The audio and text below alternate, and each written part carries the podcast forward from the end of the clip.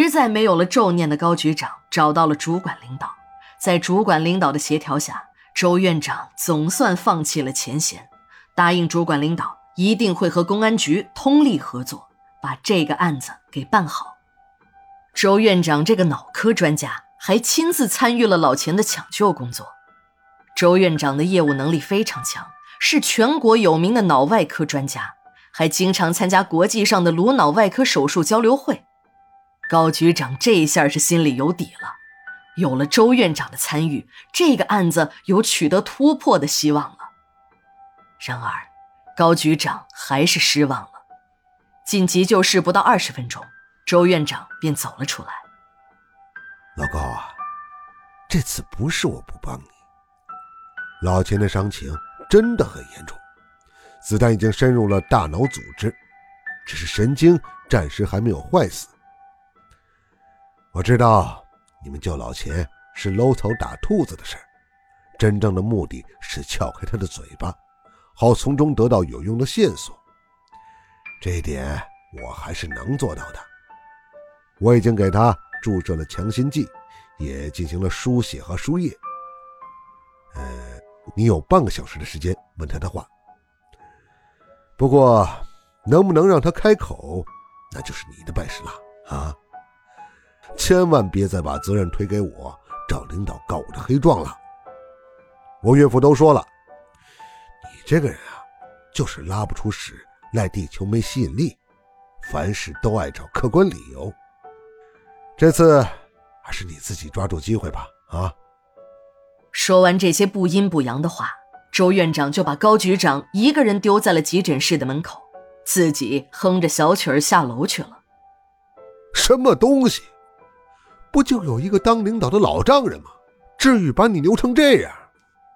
高局长的心里狠狠地骂着，他知道周院长对他把这件事捅到主管领导那里，心里老大的不乐意，数落他也只是找个机会公报私仇罢了。他这个公安局长，在其他行业的同级干部面前，总是有着高人一等的优越感，但在这个周院长面前，他真的是有点颜面扫地、无地自容了。他也真想一甩手，就这么一走了之。可这案子怎么办呢？死了这么多人，市里追得很紧，自己那是给市领导拍过胸脯的，保证在一个月之内把案子破了。可这时间已经过去了半个月。一点进展没有不说，还多添了几条人命，他开始有点后悔当这个局长。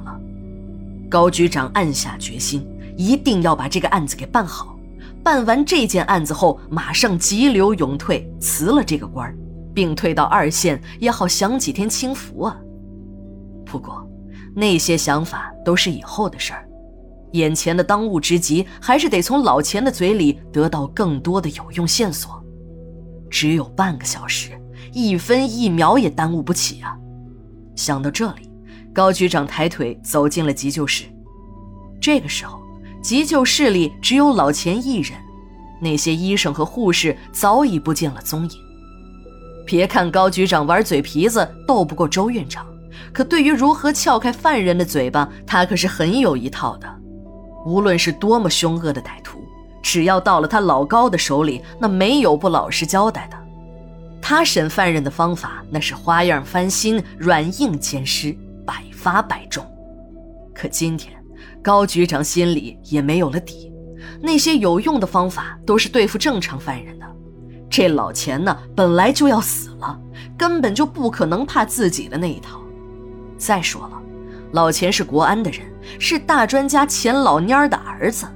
虽然不在公安局工作，可公安局的那一套人家也门清，自己能让老钱说实话吗？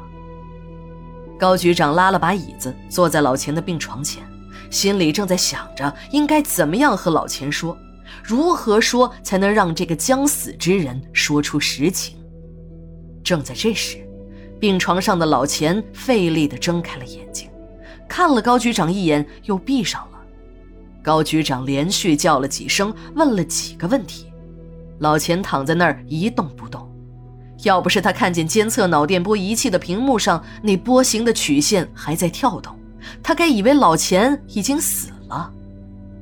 正在高局长毫无办法时，老钱开口了，说话虽然有点断断续续的，可还是听得很清晰。